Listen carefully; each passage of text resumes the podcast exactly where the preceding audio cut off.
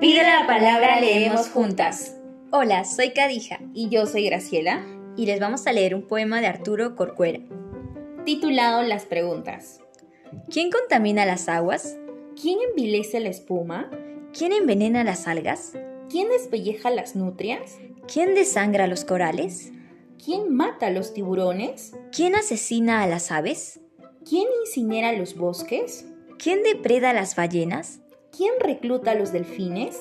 ¿Quién trastoca las mareas? ¿Quién dinamita la aurora? Va por todos los confines una sombra destructora. Gracias.